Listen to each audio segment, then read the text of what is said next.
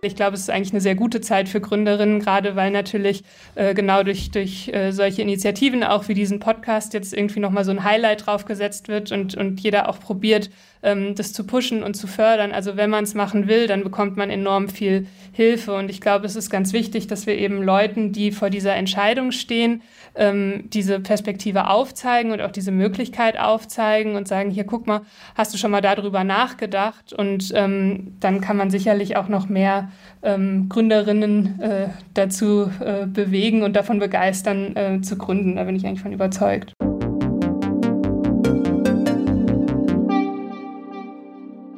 Hallo und herzlich willkommen zur neuen Folge des Female Founders Podcast. Wir reden heute mit einem sehr spannenden Gründungsteam aus Frankfurt. Das ist das Team von dem Startup MeshCloud und wir begrüßen ganz herzlich Christina Kraus und Jörg Gottschlich. Hallo nach Berlin. Hallo aus Frankfurt. Hi. Hallo ihr zwei. Wie geht es euch? Ach, wunderbar. Ja, sehr gut. Wir halten die Stellung im Büro. Sehr gut. Wie, wie läuft es in der Startup City Frankfurt? Ich glaube, wir hatten bisher noch kein Podcast-Team äh, hier äh, aus Frankfurt. Ja, dann wird es ja Zeit an der Stelle. Äh, machen wir gerne auch den Anfang. Ähm, ja, es, es, entwickelt sich auch hier äh, einiges. Also was, was man äh, ja früher nicht so, nicht so kannte, das mit dem Gründen wird, wird zunehmend normaler, auch aus unserer Sicht hier im Rhein-Main-Gebiet. Wir haben ja auch quasi nicht nur Frankfurt, sondern auch die umliegenden Städte. Also es entwickelt sich eine Menge. Gerade auch Darmstadt ist, ist ja sehr, ähm, gerade auch im IT-Sicherheitsbereich, sehr stark im Kommen. Tummelt ihr da euch auf ähm, Start-up-Veranstaltungen, Netzwerkveranstaltungen? Gibt es da jetzt, wenn pandemiebedingt wahrscheinlich gerade weniger Angebot, äh, aber wie ist, so, wie ist so da der Zugang von euch? Ja, wir sind da schon äh, ganz gut vernetzt. Wir kommen ja aus, aus diesem Universum Darmstadt, TU Darmstadt und, und Highest und ähm, da gibt es eben enorm viel Vernetzung zwischen den ähm, verschiedenen Startups und auch hier in Frankfurt ähm, gibt es da viele Initiativen, die das jetzt pushen und wo einfach auch enorm viel passiert ist, seit wir angefangen haben. Und äh, Highest, das ist das äh, Gründungszentrum dort vor Ort, korrekt? Mhm, genau. Okay. Genau, an der TU Darmstadt, ja. Ja. Und sagt mal, wie blickt ihr denn so auf das Jahr 2021 zurück? Was ist euer persönliches Resümee, um mal damit anzufangen? Vielleicht könnt ihr auch mit kurzem persönlichen ähm, ja, Fazit starten. Ladies first. ähm, ja, also ich denke, es, es war ein bisschen anders, als alles erwartet hatten. Man hat ja irgendwie so gehofft, dass das Thema Pandemie sich so ein bisschen erledigt im Laufe des Jahres, was sich dann nicht so ganz bewahrheitet hat. Aber nichtsdestotrotz hat man, glaube ich, aus dem Jahr 2020 äh, gelernt, dass man einfach irgendwie bereit sein muss und sich den, den Umständen anpassen muss. Das heißt, man hatte nicht mehr so diesen Überraschungseffekt, sondern ähm, es war zwar vielleicht zum Teil etwas, etwas müßig, dass wir jetzt doch wieder so in diesen gleichen Prozess und, und ähm, Trott verfallen, aber ich glaube, man konnte schon deutlich besser damit umgehen und wusste auch besser, sich darauf einzustellen. Und wir haben auch im letzten Jahr ähm, durch das ganze Remote-Arbeiten natürlich unsere ganze Arbeitsweise enorm ähm, verändert. Das heißt, wir waren jetzt auch nicht wieder im Sommer zum Beispiel zurück auf dem Stand von vorher, sondern haben viel mehr Remote ermöglicht, was es dann natürlich jetzt auch ähm, sehr viel einfacher gemacht hat, da wieder ein bisschen zurückzustufen und halt wieder ja, eigentlich komplett remote oder in größten Teilen remote zu arbeiten. Und was für einen Effekt hatte die Pandemie auf eure unternehmerische Perspektive? Also hat das auch noch mal so ein bisschen Schub gegeben oder eher sind euch da Aufträge weggebrochen oder was ist da so ein Fazit?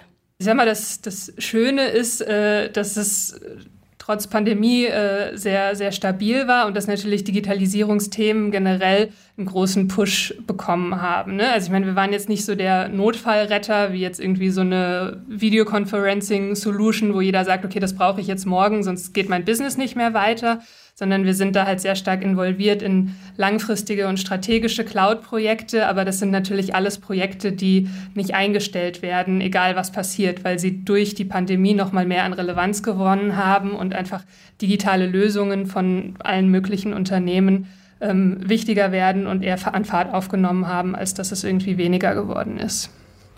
Ich denke, da hatten wir auch einen ganz natürlichen Vorteil an der Stelle, weil wir halt als, als cloud-natives äh, Unternehmen, ja, wir haben hier zwar ein Büro in Frankfurt, aber das ist eigentlich nur ein Coworking Space, den wir selbst betreiben. Also es gibt hier nichts, was uns irgendwo örtlich festhält, sondern wir konnten alle einfach ähm, dann mit den Laptops eben entsprechend im Homeoffice äh, weitermachen wie bisher.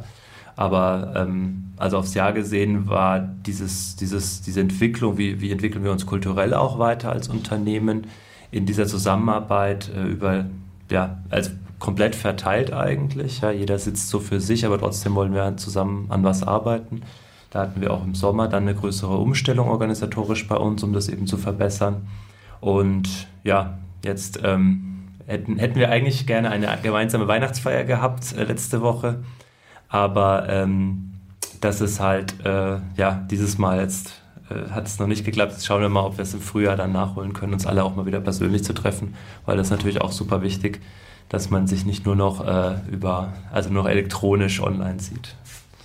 Ja, da wollen wir unbedingt mit euch auch nachher nochmal zu sprechen, wie ihr euch ähm, mit euren Kolleginnen und Kollegen organisiert.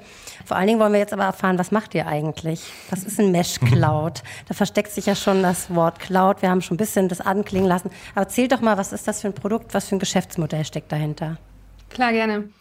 Ähm, ja, also Cloud, wie gesagt, das, das hört man ja schon schnell raus und es ist ja jetzt auch nichts Neues, dass das Unternehmen in die Cloud gehen. Was aber immer noch erschreckend zu sehen ist, ist eigentlich, wie lange das zum Teil dauert, bis sie dann wirklich produktiv in der Cloud arbeiten und diese Vorteile der Cloud auch für ihr Business benutzen. Also bis überhaupt mal die Strukturen in der Organisation und auch technisch aufgebaut sind, die es so einem großen Unternehmen ermöglichen, Cloud-Technologien zu nutzen. Und mit Mesh Cloud haben wir eben eine Cloud Foundation Plattform, nennt sich das, ähm, aufgebaut, die den Unternehmen eben so eine Grundlage bietet. Also wie erstelle ich Cloud-Umgebungen, wie berechtige ich Leute auf diese Cloud-Umgebungen, wie verteile ich die Kosten für die Cloud in meiner Organisation, wie stelle ich sicher, dass das Ganze sicher ist und nicht irgendwelche Dinge passieren und äh, ja, unkontrollierte, unkontrollierte Zugriffe zum Beispiel auf die Cloud. Also diesen ganzen Grundstein an Funktionalität und auch so Verwaltung und Administration der Cloud-Umgebung und dieses Enablement der Entwickler und Entwicklerinnen. Also wie können Entwicklerinnen wirklich schnell in die Cloud und produktiv dort arbeiten. Das ist das, was unsere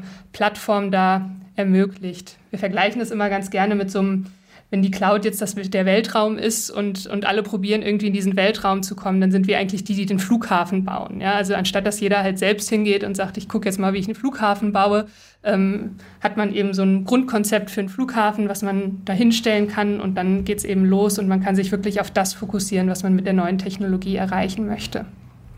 Wer ist da eure Zielgruppe? Für wen macht ihr das? Ähm, wir machen das für Unternehmen, ähm, ja, viele, also in, in erster Linie große Unternehmen, die ähm, eben so eine ziemlich strikte Digitalisierungsstrategie haben. Also ich kann mal ein paar Beispiele nennen. Wir arbeiten ähm, mit Volkswagen zusammen, wir arbeiten mit der Commerzbank zusammen. Also wirklich Unternehmen, die da einen enormen Digitalisierungsdruck haben und auch wirklich neue und digitale Geschäftsmodelle ähm, entwickeln wollen und etablieren wollen. Und die müssen natürlich ihre Prozesse, so wie sie vorher waren, umstellen und wirklich sich auf diese neue Technologie und neue Arbeitsweisen auch einlassen, um ähm, dann mithalten zu können, auch mit dem Wettbewerb, ne? also mit dieser Geschwindigkeit, ähm, mit, der, mit der Software entwickelt wird. Und das ist so unsere Zielgruppe. Natürlich auch kleinere Unternehmen, die aber wirklich den Anspruch haben, auch selbst Software zu entwickeln und eigene digitale Produkte an den Markt zu bringen. Und was ist da das, die größte Herausforderung aktuell für die Kunden? Ich stelle mir vor, die haben ja wahrscheinlich schon x ja. äh, Cloud-Lösungen irgendwie und ähm, unterschiedliche Zugänge dazu und unterschiedliche genau das, Prozesse, ja. die dahinter stecken und unterschied ne? also was ist so, wenn ihr jetzt da reinkommt, was findet ihr dann davor? Wir ja. nennen das auch gerne den wilden Westen. ja, genau. Genau, was du genannt hast, ist eigentlich das Problem. Ja, der, äh, es sind enorm viele Sachen ähm, zu berücksichtigen und, und auch zu koordinieren und zusammenzubringen, eben in so einer Cloud Foundation. Also es geht von Abrechnungen der Kosten über die Sicherheitseinstellungen und die, ähm, die Regelung auch, wer worauf Zugriff hat und auch natürlich die, äh, die Übersicht darüber, ja, wer äh, wo welchen, welchen Cloud-Account und welche ähm, Cloud-Projekte verantwortet. Und das alles zusammenzuführen, ohne dass die Teams dadurch aber wieder gelähmt werden in der Geschwindigkeit. Ja, also die Cloud ermöglicht ja, dass ich wirklich in Minutenschnelle mir äh, ein sehr komplexes IT-Setup aufbaue und ähm, wenn ich da aber dann entsprechende Prozesse im Unternehmen dagegen habe, die das wieder in die Länge ziehen, weil genehmigt werden muss, weil, weil freigegeben werden muss und so weiter, dann äh, verliere ich diesen Geschwindigkeitsvorteil. Und mit unserer Lösung schaffen wir halt diese gute Balance zwischen, zwischen der Agilität der Teams und der Autonomie der Teams, die Software entwickeln und bereitstellen, und ähm, der Sicherheit des Unternehmens und der, die Verantwortung des Unternehmens wahrzunehmen auf der anderen Seite. Und ihr habt es ja eben schon anklingen lassen. Ähm, Christina, du sagtest ja, alles geht in die Cloud. Also ihr habt ja wirklich einen Nerv der Zeit getroffen. Und cloudbasierte Lösungen ähm, sind ja eigentlich die Grundvoraussetzung auch für die digitale Transformation ähm, und auch für datenbasierte Geschäftsmodelle. Wie habt ihr denn diese dynamische Marktentwicklung für euch genutzt, als ihr 2017 gegründet habt? Ähm, der Markt war ja schon doch relativ etabliert an dieser Stelle, ne? vor allem mit großen US-amerikanischen Lösungsanbietern. Wie war so ähm, die Anfangszeit und wie habt ihr euch da etabliert als junges, frisches Start-up mit einer tollen Idee, diese, diese Foundation auch zu etablieren? Ja, also am, am, man hat es schon gemerkt, dass in 2017 die Unternehmen gerade hier in Deutschland noch sehr zögerlich waren, was Cloud-Themen anging. Also gerade ähm, größere, die haben wirklich sehr lange und stark drüber nachgedacht, soll ich das jetzt machen, soll ich das nicht machen, wenn ich es mache, wie mache ich das? Ähm, also da gab es eine, eine enorm große Unsicherheit. Man sieht schon, wie jetzt in den letzten fünf Jahren auch die US-Hyperscaler einfach sehr viel mehr ähm, ja, sich sehr viel besser etabliert haben, auch auf die Anforderungen deutscher und europäischer Unternehmen eingegangen sind, also was aus, aus regulatorischer Sicht, ne, also die haben da auch enorm ähm, nachgeliefert. Und das Schöne ist aber eigentlich, dass man halt immer diesen, dieses Thema Vendor-Login, ne? also ich, ich möchte jetzt digitale Geschäftsmodelle aufbauen, aber muss ich mich dafür abhängig machen von so einem Cloud-Provider? Das, das war ja und bleibt auch, ähm, bleibt auch weiterhin die Frage. Und das ist halt das, ähm, was wir uns da auch als, als Aufgabe gemacht haben, zu sagen, du kannst die Cloud benutzen, du kannst auf diese Technologie aufbauen, weil die dich einfach weiterbringt und beschleunigt, aber du musst dich nicht komplett davon abhängig machen. Du kannst es als Commodity, als Infrastruktur benutzen, aber du hast die Kontrolle über diese Infrastruktur und du bleibst auch in der Kontrolle über deine digitalen Geschäftsmodelle. Und ob dann diese, diese Rechenpower, ob die jetzt vom einen Cloud-Provider oder vom anderen Cloud-Provider kommt, da bist du halt flexibel auch auf den Markt zu reagieren. Und ich denke, das ist, das ist da ganz wichtig.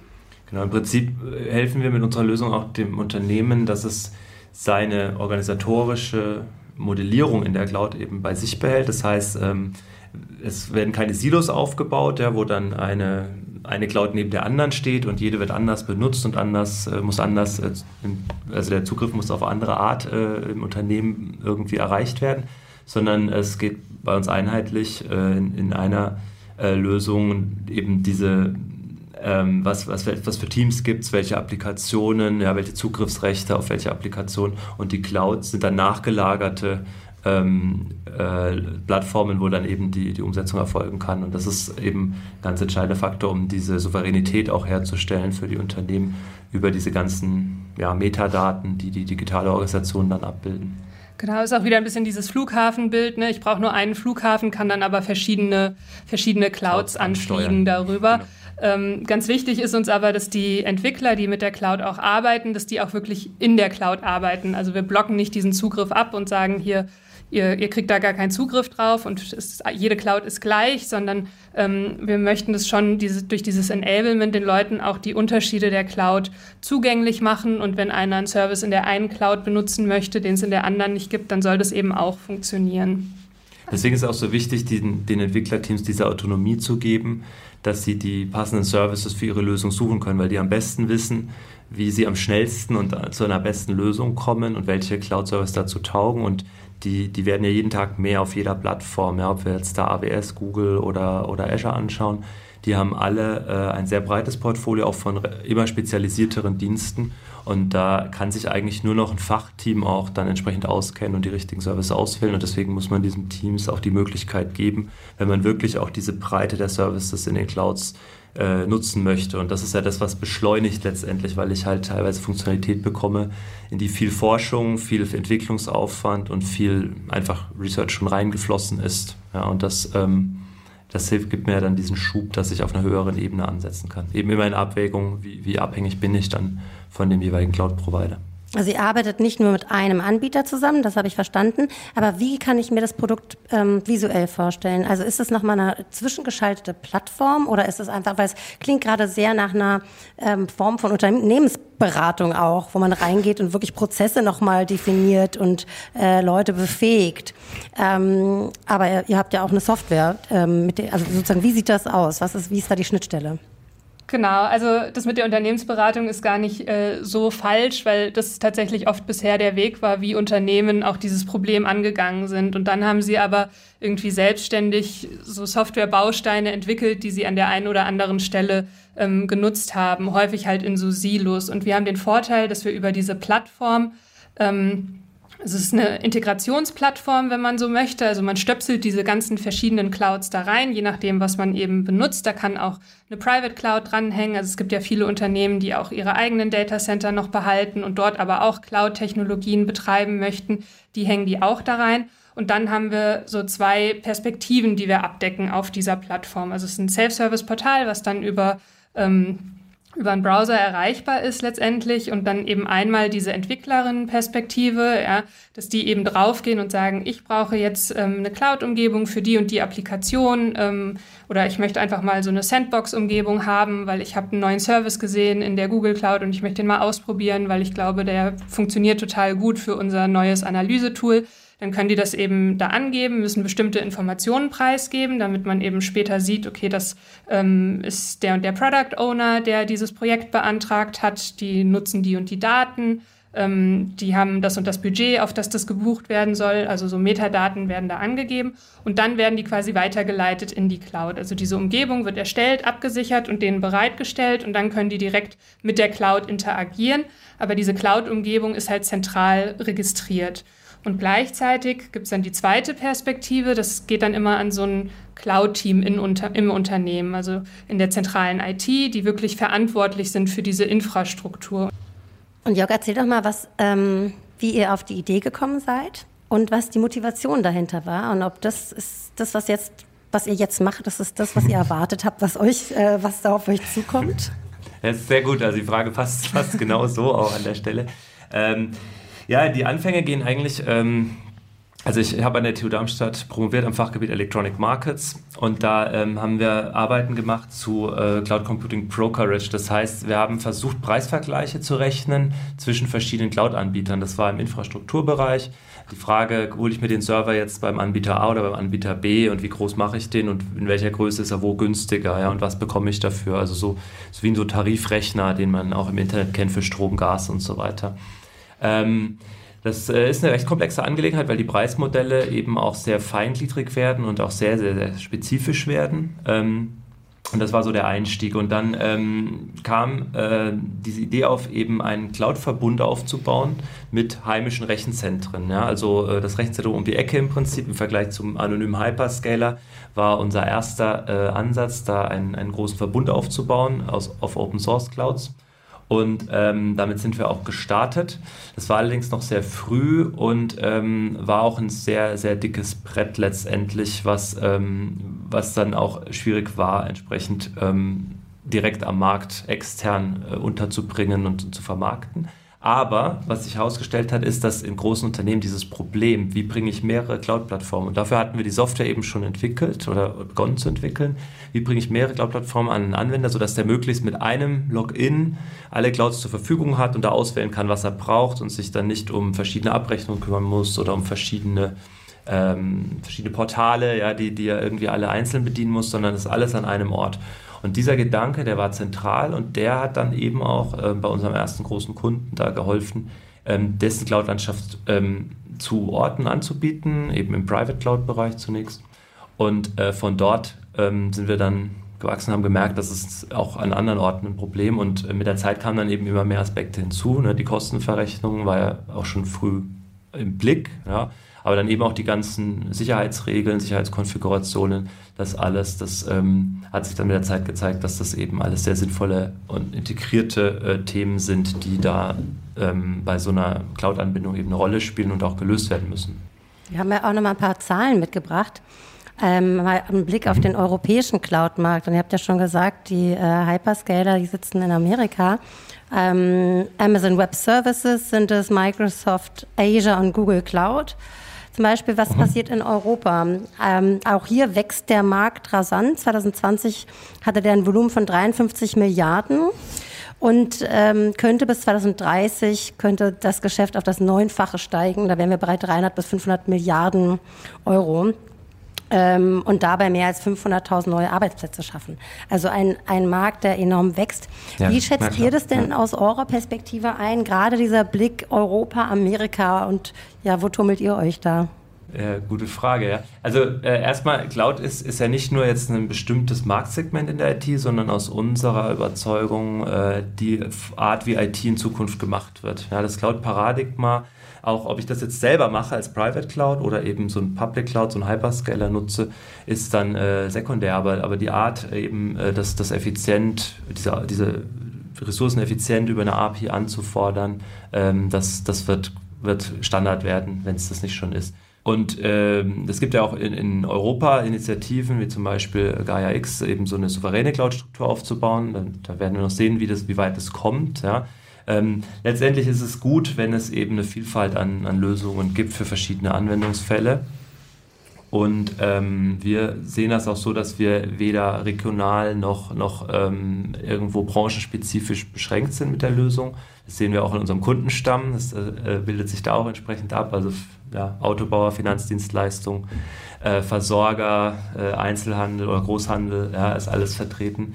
Und ähm, insofern sehen wir uns da eben als, als äh, derjenige, der, der dort, der Anbieter, der dort das halt zusammenbringt und das ermöglicht, diese Komplexität im Markt aus verschiedenen Lösungen und Anbietern möglichst einfach zu nutzen und so, dass, es, dass die Organisation sich im Prinzip eine Art der Cloud-Nutzung überlegt und wir die dann eben im Prinzip für alle Clouds technisch möglich machen. Ja, wie so ein Multistecker kann man sagen, ähm, reduzieren wir diese Anbindungen von, von den Systemen im Unternehmen auf die Clouds von M zu N eben auf 1 zu M. Ja, also das heißt, ähm, es muss nur noch unsere Plattform im Unternehmen integriert sein und dann können alle äh, Plattformen, die wir eben standardmäßig integriert haben, genutzt werden.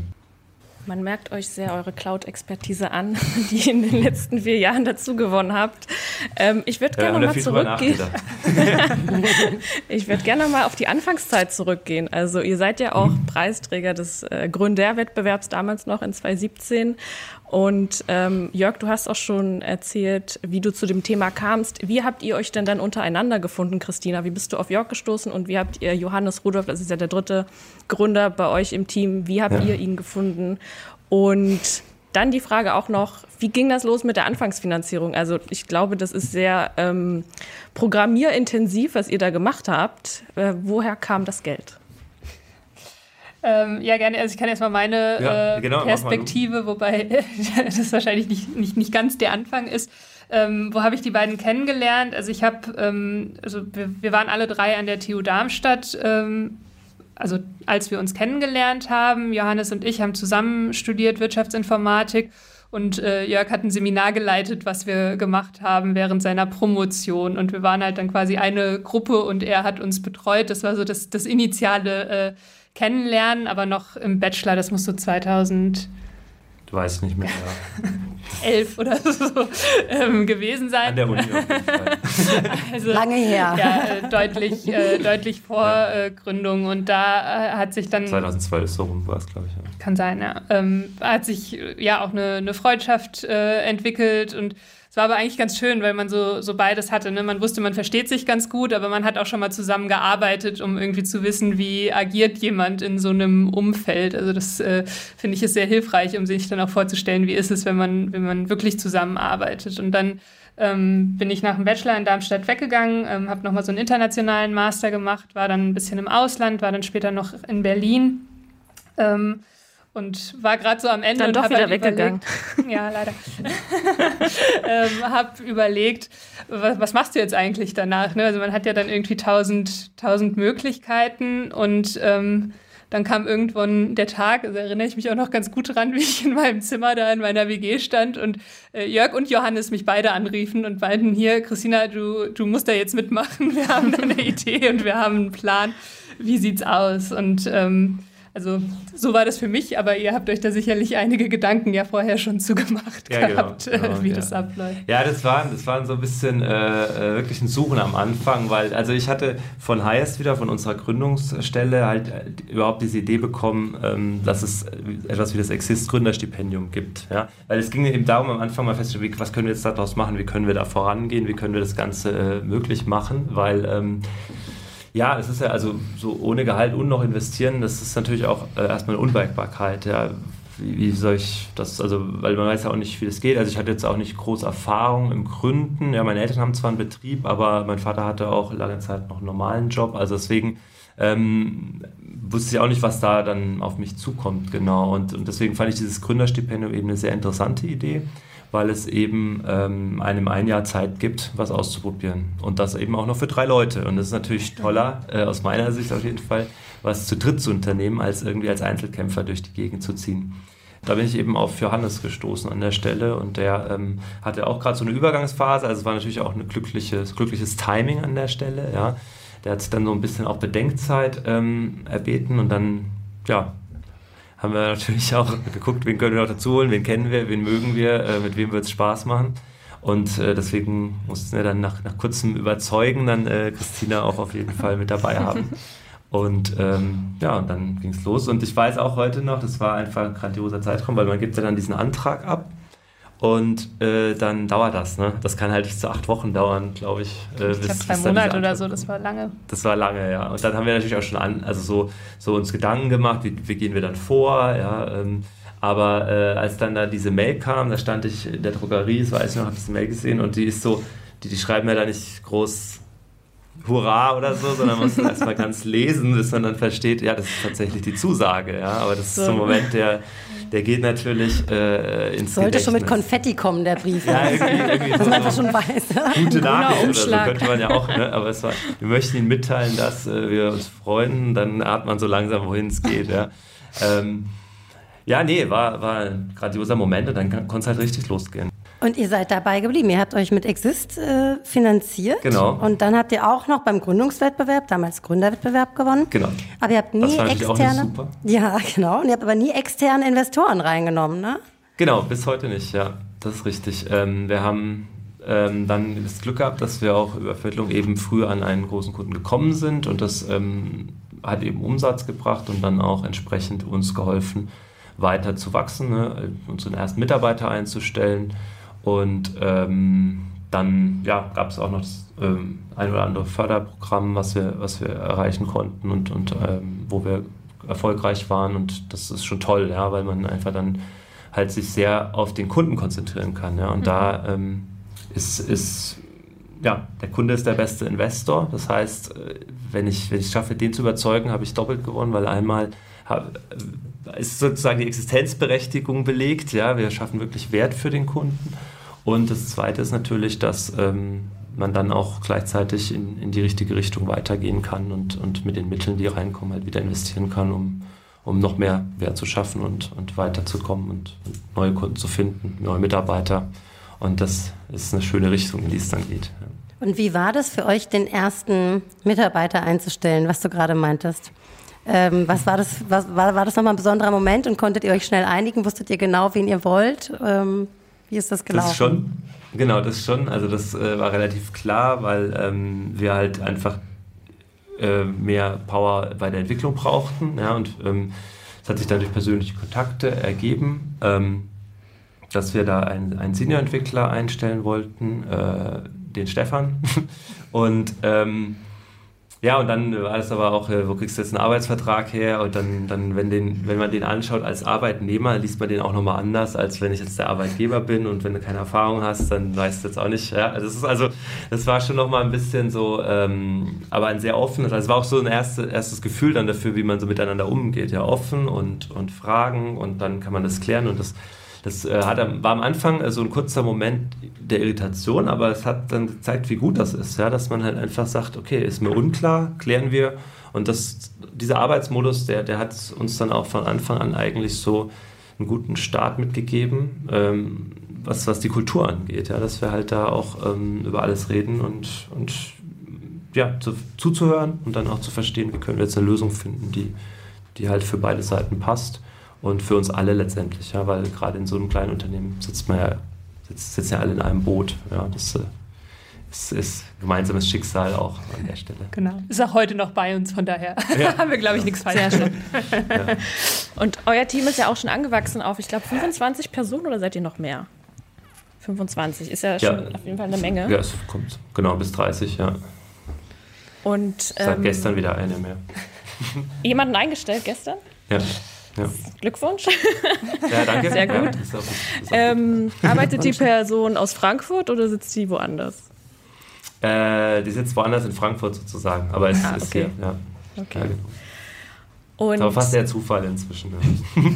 ihr hattet ja anfangs äh, auch anklingen lassen, Pandemie, Remote-Arbeit und so weiter und so fort. Habt ihr euch dahingehend auch geöffnet und gesagt, wir möchten auch auf Personalressourcen außerhalb Deutschlands zugreifen? Ist es bei MeshCloud sozusagen möglich, an einem warmen Ort zu leben und dort zu arbeiten, aber für den Arbeitgeber in Frankfurt? Ja, also ähm, wir suchen, also wir suchen inzwischen deutschlandweit. Das machen wir. Äh, das früher haben wir das ähm, einfach wegen der Gemeinschaft im, um das Büro rum noch ein bisschen strikter gehandhabt, aber inzwischen ist das, ist das äh, ganz normal bei uns.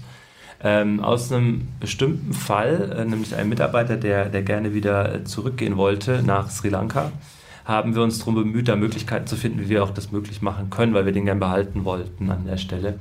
Und ähm, dadurch kamen wir ähm, auf den Punkt, dass das doch eigentlich auch eine coole Möglichkeit wäre, weil auch während der Pandemie halt äh, Leute teilweise gesagt haben, ich würde jetzt gerne mal einfach für ein paar Wochen, also eine beschränkte Zeit, irgendwie einen Tapetenwechsel haben ja, und dann woanders hingehen.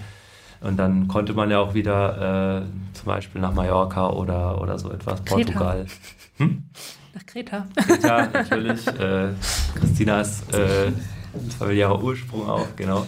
Ähm, und, und das äh, ist eine schöne Sache und das ist ja auch der Vorteil an diesem, an dem Remote-Arbeiten dann wiederum. Ne? Das ist ja immer so, so ein Trade-off. Also ich bin zwar getrennt und irgendwie rede ich über elektronische Mittel, aber ich, ich habe halt die Freiheit auch eben ganz woanders zu sein und trotzdem ganz normal zu arbeiten. Ja? Und das ist, ähm, ist das, was wir halt auch nutzbar machen wollten. Und dementsprechend haben wir halt auch dann so eine ähm, Global Work Policy bei uns aufgestellt, wo wir es eben ermöglichen, dass Leute auch nach einer gewissen Anwärmzeit hier vor Ort, also mhm. in Deutschland heißt das, dann auch ähm, eben woanders arbeiten können. Wenn sie das für sich persönlich halt dann, ne? also da hängt ja viel dran, ne? steuerlich und so weiter. Das, das mhm. ist ja ähm, dann persönlich eigentlich eine größere Umstellung, ähm, die damit einhergeht. Aber äh, ja, können wir möglich machen. Und das ist ganz, ganz cool, finde ich, weil es halt, ich denke, bei uns allen diesen Freiheits- äh, und dieses, diese, ja, die Lust auf die Welt irgendwo ähm, äh, ja, zu einem, zu einem ganz realistischen Aspekt werden lässt. Ja, ich finde gerade während der Pandemie ist es auch im, im Team einfach sehr gut angekommen, ne, weil man sich ja zum Teil schon so ein bisschen isoliert gefühlt hat und ähm, je nachdem, wie man dann auch wohnt oder wie viele Leute man zu Hause ist und arbeitet und so, kann das ja auch ein bisschen ähm, schwierig sein. Und wenn man dann wirklich die Möglichkeiten hat, äh, woanders hinzugehen, dann halt nicht so dort, dort irgendwie eingesperrt zu werden vom Arbeitgeber, finde ich schon sehr wichtig, weil am Ende, also wenn man eh nicht ins Büro kommt, dann hat man ja auch nichts gewonnen, ob der jetzt zu Hause sitzt oder woanders sitzt oder so und dann eben diese Freiheit zu, zu ermöglichen, das auch proaktiv und nicht ähm, ähm, nicht dann zu sagen, nee, du bleibst aber zu Hause, weil das ist irgendwie besser und wieso sollst du in die Sonne gehen, wenn ich zu Hause sitze? Das ist ja furchtbar. Also da ähm, war, war glaube ich, ein sehr guter ähm, Schritt und haben, haben auch tatsächlich einige ähm, genutzt und, und sehr genossen die Zeit und damit, glaube ich, das dieses Jahr auch ein bisschen erträglicher gemacht. Ihr, ihr spracht gerade von, von äh, der Anwärmzeit, die es ganz am Anfang vielleicht braucht, um um anzukommen. Wie, wie sieht sowas aus und wie lang ist das? Das sind äh, aktuell neun Monate bei uns. Das haben wir festgelegt. Ähm, da das jetzt noch relativ neu ist bei uns, äh, haben wir da jetzt noch nicht große Erfahrungswerte, aber uns ist da schon wichtig, einfach, ähm, ja, einfach im persönlichen Miteinander auch, äh, dass wir uns, dass wir uns so weit kennenlernen, weil das, also Wichtig ist ja auch für dieses Remote-Arbeiten, dass man Vertrauen zueinander hat, dass man auch einschätzen kann, welche Erwartungen existieren und auch letztendlich das Thema Kultur. Ja, es ist ja ganz wichtig, dass wir es schaffen, trotz der Entfernung zueinander und der, der eigenständigen Arbeit halt eine gemeinsame Kultur zu leben und auch wachsen zu lassen. Und äh, das finde ich auch das Schöne an diesem Verreisen können, weil, weil ähm, bringt halt mehr Diversität rein, ja, neue Reize auch für, für jeden Einzelnen und das kann eigentlich nur gut sein, ja, weil es die Perspektive öffnet, weil es die Kreativität anregt, ähm, die Stimmung hebt und man halt einfach Frische reinbringt ja, ins eigene Leben und damit auch halt natürlich ins Unternehmen. Ja. Und ähm, und uns ist das, das Miteinander einfach sehr wichtig. Ne? Man verbringt sehr viel Zeit jeden Tag mit der Arbeit und dem Job. Und ähm, deswegen ist es auch wichtig, dass, dass, man da auch, dass der auch die soziale Seite und das, das, das Emotionale damit, ja, dass das halt seinen Raum findet und auch ähm, es sich einfach gut anfühlt, diese Zeit mit diesen Menschen an dieser Sache zu verbringen, die wir machen. Ja? Und das, ähm, das zu fördern, ist, ist das Ziel des Ganzen. Und ja, diese Anwärmphase soll eben dazu dienen, dass wir ja, uns, uns da gegenseitig auch besser kennenlernen und, und schnuppern und, und halt auch die Einführung natürlich, die Einarbeitung. Ja, wir machen ja schon sehr spezielle Themen und, und in einem sehr speziellen Markt auch. Und das, ähm, ja, bis, bis, man das, bis man da reingekommen ist, das, das ist halt auch erstmal viel zu lernen. Ja, und deswegen macht es auch Sinn, dass man da ähm, sich auch mal zusammensetzen kann und nicht immer nur ähm, dann stundenlang in, den, in der Videokonferenz sitzt. Ich hätte mal eine Frage zu diesem, der Thematik Unternehmenskultur. Mhm. Du hast vorhin das ganz interessant beschrieben, finde ich, als ihr die ersten Gespräche dann hattet mit äh, dem ersten Mitarbeiter, dass man dann im Grunde genommen merkt, hm, das sind Themen, die uns wichtig sind. Ein offenes Gespräch, eine offene hm, Frage, Antwort, Kultur und so weiter. Ähm, das heißt, einige Dinge kommen so rein, definieren sich so rein, einfach dadurch, dass ihr seid, wer ihr seid. Ihr seid ja aber viel mehr, ihr seid 25. Habt ihr euch mal hingesetzt und wirklich praktisch so eine Art, wer, wer sind wir, was für eine Kultur haben wir, wie wollen wir sein, ähm, gemacht? Oder wie hat sich das praktisch entwickelt in diesen Jahren? Und daran anknüpfend auch die Frage, wie würdet ja. ihr denn die Kultur bei MeshCloud beschreiben? Habt ihr da vielleicht drei, vier, fünf Adjektive, die das vielleicht sehr gut zusammenfassen? Ja.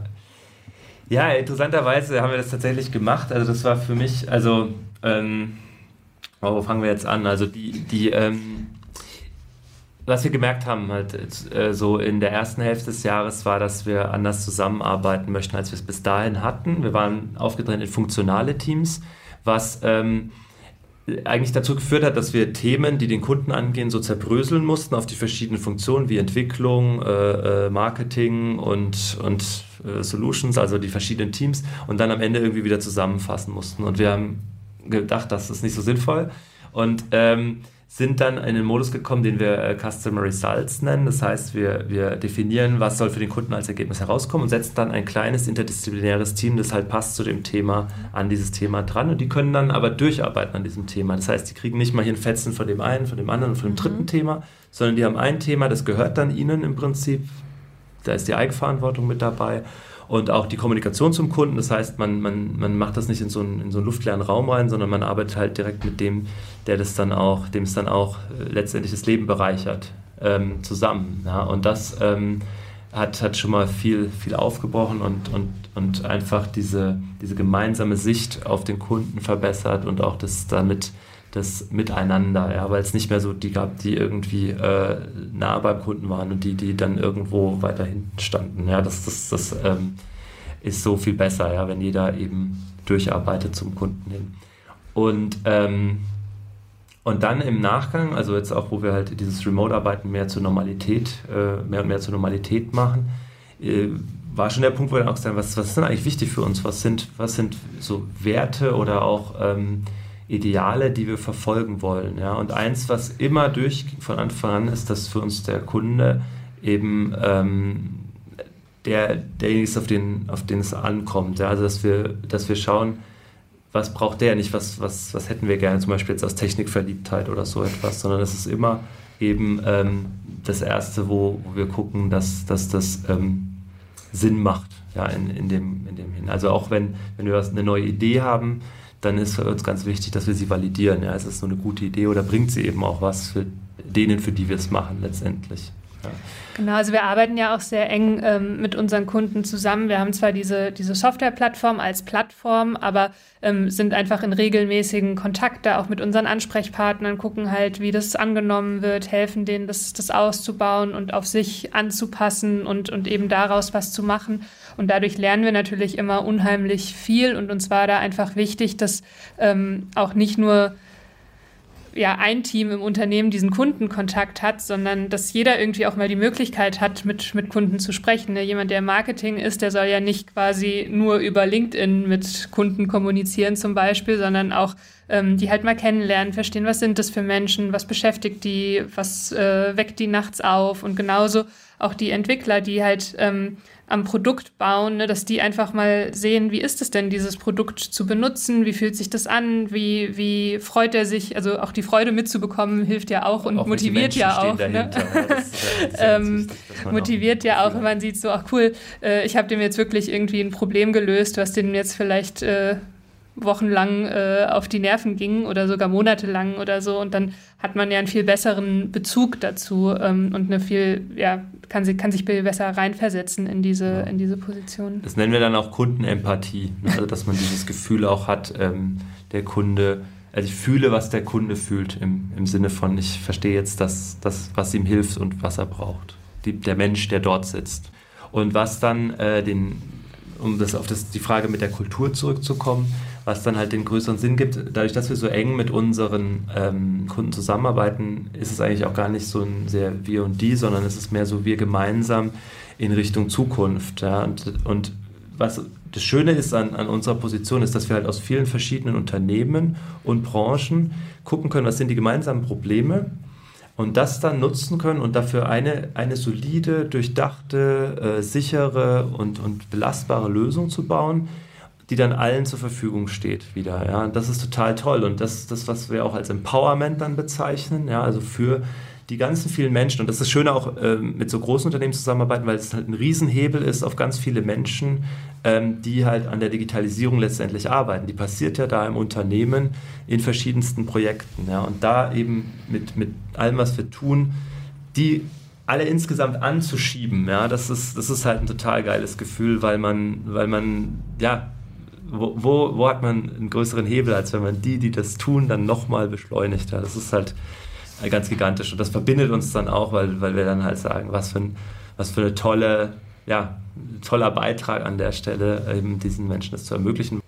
Also ihr zieht sozusagen alle an einem Strang und der Kunde ist König und daraufhin wird alles ausgerichtet. Haben wir das so korrekt aufgefasst?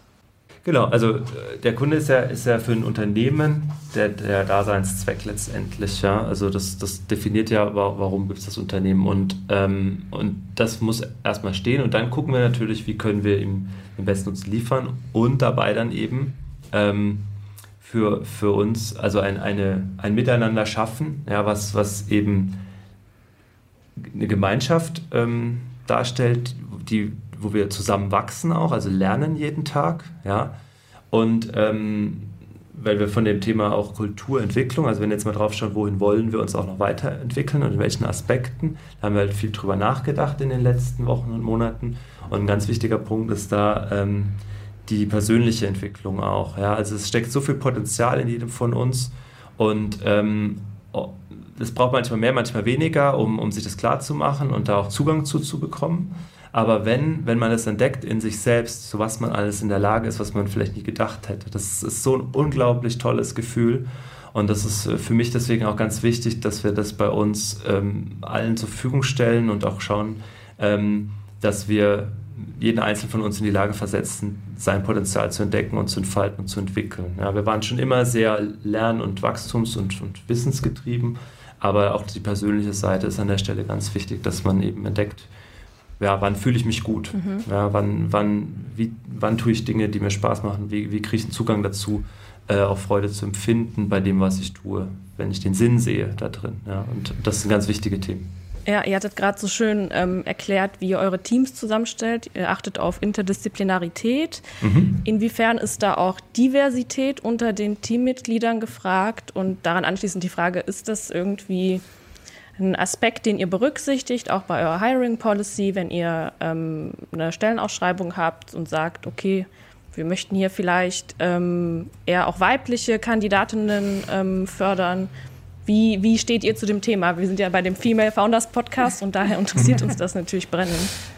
Genau, also ich, ich glaube gerade in so interdisziplinären Teams, dass es natürlich nicht nur funktional Sinn macht, verschiedene Perspektiven auf, auf Themen zusammenzubringen, sondern äh, eben auch von den, von den Persönlichkeiten und von den Menschen. Also von daher ist es für uns natürlich selbstverständlich, dass es irgendwie äh, ja, total offen ist, wer sich auf eine Stelle ähm, bewerben kann und dass da auch jeder, ähm, jeder willkommen ist und jede willkommen ist. Ähm, und also Chancengleichheit für alle. Ja, genau. Also Chancengleichheit für alle. Und was, was halt auch wichtig ist, wir gucken halt nicht nur so auf ne, den klassischen ähm, Lebenslauf, ja, also was sind jetzt irgendwie die Voraussetzungen, um sich auf eine bestimmte Stelle zu bewerben, sondern dieses, dieses Persönliche spielt da eben auch eine große Rolle. Ne? Also wir setzen uns sehr intensiv, würde ich sagen, mit unseren ähm, Bewerbern auseinander, äh, bevor die eben bei, bei uns anfangen, haben dann auch ähm, ja, äh, verschiedene Interview-Stages, manchmal auch äh, so halbe Tage, die die dann hier verbringen, weil uns einfach sehr wichtig ist, wie diese Zusammenarbeit funktioniert. Ähm, und das auch für beide Seiten. Also da geht es nicht nur darum zu gucken, okay, was kann derjenige, diejenige, sondern natürlich auch für die zu gucken, ähm, fühlen die sich wohl in diesem Umfeld, ähm, funktioniert das mit den kleinen Teams, mit der Eigenverantwortung, ähm, mit dieser Freiheit. Ich meine, man muss ja auch damit, mit, damit umgehen können, ne? wenn ich, also viele mögen ja auch irgendwie dann gute Strukturen und strikte Strukturen zu haben. Das ist dann vielleicht nicht unbedingt ähm, der richtige Ort, wenn man, wenn man sich ähm, wenn man nach sowas sucht, wenn man dann plötzlich irgendwie so diese, diese Eigengestaltung hat. Und da ist es uns eben ganz wichtig, dass das ein Fit ist, also sowohl von der Erfahrung, die jemand mitbringt, als auch ähm, von dem Mindset, was jemand mitbringt. Und äh, was dann halt total in den Hintergrund tritt, ist halt, ähm, weiß nicht, was hat jemand studiert oder ist es eine Frau oder ein Mann, das äh, spielt natürlich keine Rolle. Also jemand muss halt rein ähm, passen und, und Lust drauf haben und, und eben auch diese, diese Werte irgendwo mitbringen und dann ähm, gibt es aber natürlich Chancen für, für alle Bewerber. Vielleicht noch, noch eine kurze Anekdote zu dem, ähm, mit, den, mit der Diversität. Ähm, ich hatte nämlich mit unserer Recruiterin diese Diskussion, ob wir in die, in die Stellenanzeigen reinschreiben, dass eben Bewerbungen von allen äh, Geschlechtern und kulturellen Hintergründen und so weiter willkommen sind. Und äh, ich habe das gelesen und habe mir gedacht, ich finde es fast komisch, das hinzuschreiben, weil ich es so selbstverständlich finde, weil, weil wir, ne, wie beschrieben, halt auf diese äh, ganzen Merkmale gucken und das ist das Entscheidende. Ja, aber es hat sich herausgestellt, es kommt doch gut an, wenn man es nochmal explizit sagt. Und deswegen haben wir es auch überall stehen. Aber es ist, ähm, es öffnet das halt auch, ja, wenn man verschiedene Perspektiven, verschiedene Hintergründe hat und das ist ja das, was Diversität so stark macht man hat weniger blinde Flecken, ja, weil man eben nicht äh, alle so, so gleichen, gleiche Perspektive hat, sondern viele Perspektiven übereinander legt und das einen dann auch insgesamt ja, weitsichtiger macht. Und damit ähm, man, hat man ja, mehr Kreativität und auch eine größere, größere Lösungsperspektive dann. Ne? Ja. Jetzt sind ja die Zahlen von Gründerinnen von ähm, technologisch orientierten Startups immer noch ähm, viel, viel geringer als von Männern. Könnt ihr euch das denn erklären? Also ihr scheint ganz praktisch selbstverständlich äh, geradezu dazu durchzumarschieren, aber ähm, ja, wie, wie steht ihr dazu? Also für mich ähm, fängt es eben viel früher an. Ne? Also das ist, äh, wenn ich wenn ich mir mein äh, Bachelorstudium angucke, Wirtschaftsinformatik, TU Darmstadt, ich meine, es ist mittlerweile auch deutlich besser geworden, aber da gab es auch schon nicht viele Frauen. Also das dann aus so einem Studiengang, der natürlich schon ein bisschen prädestiniert dafür ist. Ich meine, man kann natürlich auch aus jedem anderen Studiengang heraus gründen, aber man ähm, lernt natürlich schon viele Themen, die irgendwie später relevant sind. Man hat so ein gewisses technisches Verständnis und halt auch ein gewisses wirtschaftliches Verständnis und hat, äh, ich sag mal, so ein, so Grundstock an, an Wissen, der sicher nicht schadet, um, ähm, um später zu gründen. Und wenn da halt schon ähm, das, das nicht vorhanden ist, dann ähm, ist natürlich auch klar, dass später da zum Beispiel weniger äh, Gründungen und Gründerinnen daraus entstehen. Also für mich ist es da ganz wichtig, ähm, den Leuten einfach schon früher diesen Weg aufzuzeigen, dass es die Möglichkeit gibt und darauf aufmerksam zu machen. Und ich glaube, dann ähm, steht dem Ganzen auch, auch gar nichts im Wege. Ja? Also ich, ich kann nicht sagen, dass man irgendwie weiß nicht, dass man es jetzt äh, viel schwerer hat oder so. Im Gegenteil, ich glaube, es ist eigentlich eine sehr gute Zeit für Gründerinnen, gerade weil natürlich äh, genau durch, durch äh, solche Initiativen, auch wie diesen Podcast, jetzt irgendwie nochmal so ein Highlight draufgesetzt wird und, und jeder auch probiert, ähm, das zu pushen und zu fördern. Also wenn man es machen will, dann bekommt man enorm viel Hilfe. Und ich glaube, es ist ganz wichtig, dass wir eben Leuten, die vor dieser Entscheidung stehen, ähm, diese Perspektive aufzeigen und auch diese Möglichkeit aufzeigen und sagen, hier guck mal, hast du schon mal darüber nachgedacht? Und ähm, dann kann man sicherlich auch noch mehr ähm, Gründerinnen äh, dazu äh, bewegen und davon begeistern, äh, zu gründen. Da bin ich eigentlich von überzeugt.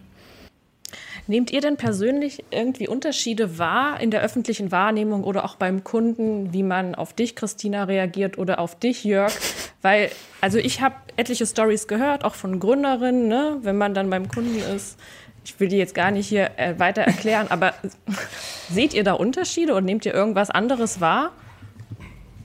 Es gibt schon Unterschiede. Also man kann nicht sagen, dass es gar keine Unterschiede gibt. Und es gibt auch mal doofe Situationen, wo man sich denkt, boah, ist das jetzt wirklich äh, notwendig, dass, dass man ähm, so behandelt wird, wenn man so möchte. Aber ähm, würdest du das darauf beziehen, auf das Geschlecht, dass die Behandlung so war? Oder würdest du es nicht darauf beziehen? Doch, ich würde es schon darauf beziehen, aber okay. ich muss dazu sagen, ähm, man kann es in der Regel sehr schnell aus dem Weg räumen. Ja? Also das ist quasi, das ist halt so dieser erste Eindruck und es haben wahrscheinlich auch noch viele äh, Klischees in ihrem Kopf und ähm, man kann aber sehr schnell, also ich meine, die Leute sind ja offen und ich finde es unheimlich spannend, mit Menschen zu arbeiten. Und ich hatte jetzt nie das Gefühl, dass wenn man wirklich dann auch mal mit jemandem ins Gespräch kommt oder so, dass dann jemand irgendwie so prinzipiell irgendwas gegen Gründerinnen hat oder da das irgendwie ausnutzt oder was auch immer, sondern ähm, man hat halt manchmal ein bestimmtes Bild und äh, dann ist es halt an uns auch dieses Bild irgendwie wieder aufzuweichen und halt andere Standards zu setzen und, und neue ähm, eine neue Normalität letztendlich, mhm. dass es halt nicht ja. ungewöhnlich ist, dass auch eine Frau ja. äh, aus dem Informatikumfeld kommt und vielleicht auch das Produkt versteht und nicht nur. Äh ja. Also ich denke, es, es ja, ist auch hier wieder ein Kulturthema letztendlich. Ne? Und die, das heißt, es gibt gewisse Gewohnheiten, wie man miteinander umgeht. Und wenn das halt äh, so, so reine Männervereine traditionell waren, dann haben sich halt wahrscheinlich auch sehr männliche Rituale dann herausgebildet. Und äh, also ich habe so ein paar Szenen im Kopf, wo mir das auch selber mal aufgefallen ist. Aber ähm, ich denke, das, das ist was, was sich wahrscheinlich in unterschiedlichen Branchen und Bereichen unterschiedlich schnell weiterentwickelt.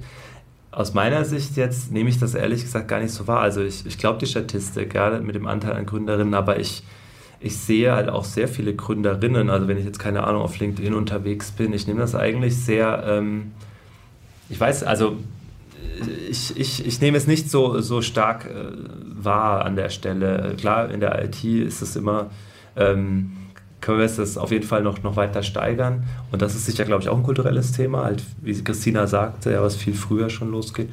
Aber ähm, ja, ich, ich, ich versuche auch immer dann halt das, das gar nicht zum Thema zu machen, weil ich denke dann immer, dann kommt halt so dieser Unterschied auch wieder raus. Ne? Das, das ist so meine Sicht an der Stelle die, die Frage mal, was man persönlich wahrnimmt, hat ja ganz viel auch mit der Sozialisation der eigenen zu tun, auch mit der Bubble, in der wir so leben. Ja. Ähm, mein LinkedIn-Kanal strotzt vor Gründerinnen.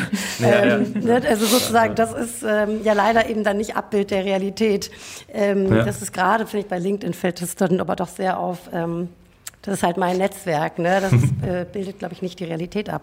Ähm, aber was sind denn, was mich schon nochmal interessieren würde, weil ihr sagtet eben, es gibt so, es gab so Momente, es gab Situationen, es gab Bemerkungen, aber was ist das? Was sind das für, für Bemerkungen? Also was ist das, was man spürt, wo man merkt, da gibt es eine Un Ungleichbehandlung? Vielleicht ein, zwei konkrete Sachen.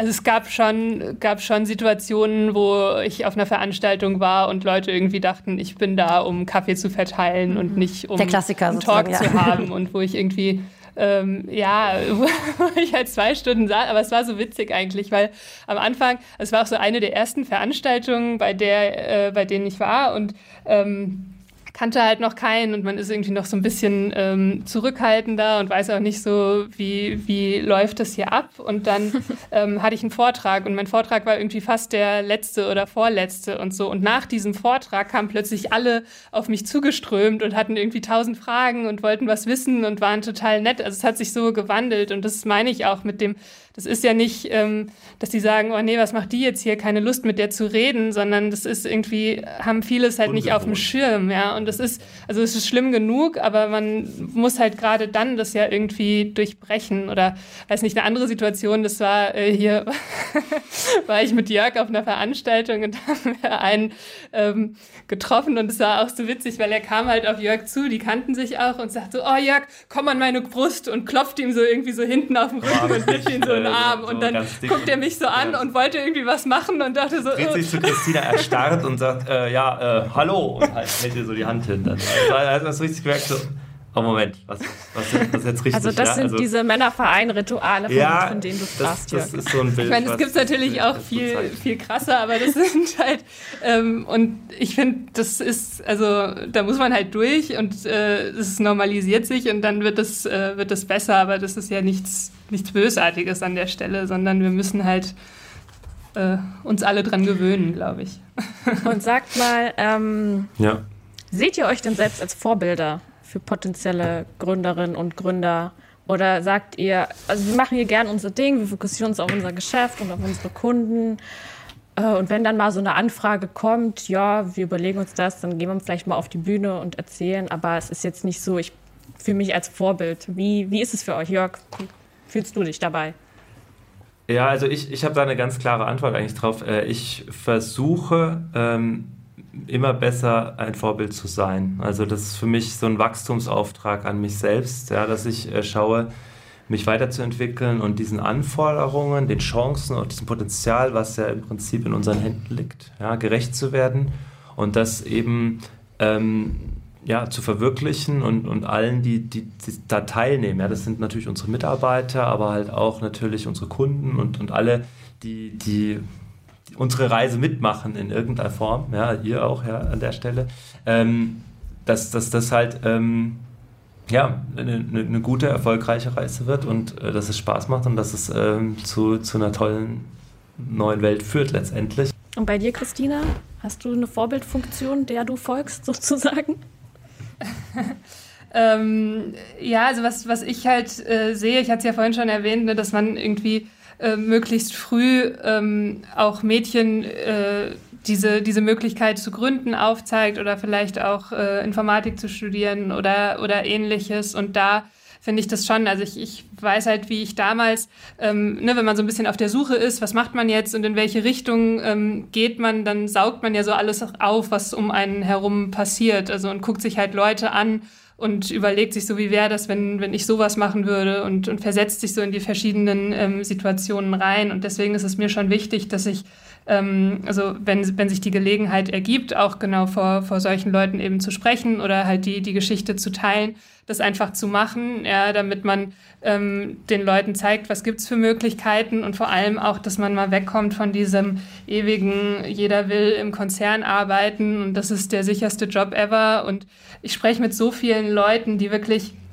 also in, in Sales-Gesprächen, wo mich dann Techies aus irgendwelchen Konzernen vollheulen quasi, wie furchtbar es bei ihnen ist und dass sie ja das Produkt eigentlich total cool fänden, aber ähm, das wird bei ihnen auf gar keinen Fall gehen, weil da geht ja gar nichts voran und es mhm. ist auch total nervig und eigentlich müssen sie alles ganz anders machen. Dann denke ich mir immer, wieso seid ihr dann noch? Also wieso nehmt ihr das nicht in die Hand und macht was, was euch Spaß macht? Und ich finde, ähm, man wurde schon viel, ähm, also sowohl in der Uni als auch in der Schulzeit so ein bisschen auf diese auf dieses Konzernleben geprägt und ähm, das aufzubrechen ist, glaube ich, äh, ganz wichtig und da ähm, diese, diese Möglichkeiten aufzuzeigen und halt zu zeigen, dass es auch Spaß machen kann, zu gründen, was eigenes zu gestalten, wenn man halt Lust drauf hat und ähm, in der Hinsicht schon, ja. Ist vielleicht auch der. Also mehr Mut der, zu gründen, ja. ja. Ja, ist vielleicht auch der Weg, wie man am besten Vorbild sein kann, ist dann vielleicht einfach äh, anderen zu helfen, ihren Weg zu finden ja, und Möglichkeiten aufzuzeigen, Fragen zu stellen und, und ihnen eher so zu helfen, für sich selber Klarheit zu gewinnen und zu entdecken, was sie eigentlich wollen, ähm, mit den Erfahrungen, die wir halt an der Stelle gemacht haben in der Auseinandersetzung mit uns selbst. Das ist vielleicht mehr wert, als, als jetzt fertige Vorbilder sozusagen zu liefern. Genau aus diesem Grund war das ähm, total schön, dass ihr unsere Gäste wart. Heute und dass ihr so Ja, ähm, Danke. authentisch und äh, sehr liebevoll, mit einem sehr liebevollen Blick auf euer Unternehmen ähm, uns daran habt teilhaben lassen, wie das gewachsen ist und äh, welchen Weg ihr gegangen seid. Äh, liebe Christina, lieber Jörg, vielen Dank dafür. Wir sind damit am Ende von dem neun, der neunten Ausgabe unseres Podcasts Female Founders. Ähm, ja, großen Dank an euch ähm, und wir wünschen euch mit MeshCloud noch ganz viel Erfolg weiterhin. Und Ja. äh, von euch draußen wollen wir wie immer gerne wissen, wie euch die Folge gefallen hat. Mm, Und wir freuen uns über Feedback, auch über Fragen, die dann gerne bitte senden an podcast.femalefounders.digital. Bis zum nächsten Mal und nochmal vielen, vielen Dank. Vielen Dank an euch zwei. Danke auch. Danke euch. Ja, danke.